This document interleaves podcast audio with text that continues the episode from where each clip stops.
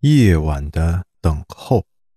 女孩叫小琪，她家住的公寓没有四号楼跟四层，因为开发商觉得四字不吉利又不好卖，于是啊，三楼上一层就变成了五楼，而小琪的家住在六层。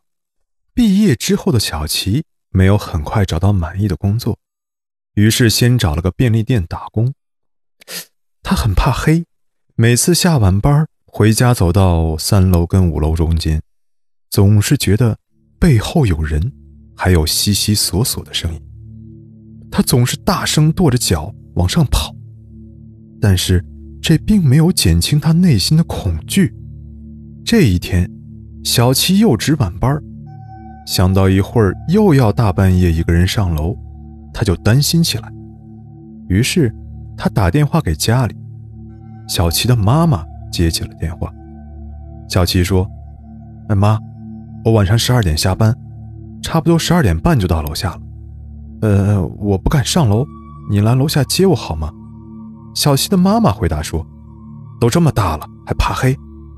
行行行，我十二点半在楼下等着你。”挂了电话，小琪长出了一口气。晚上十二点半，小琪到了楼下，他看见妈妈果然已经在楼下等他了。他上前挽住妈妈的胳膊，说：“妈，打扰你休息了，不好意思了，咱们上去吧，我都困了。”走到三楼和五楼中间的那个地方，小琪开始觉得浑身发毛，那种背后。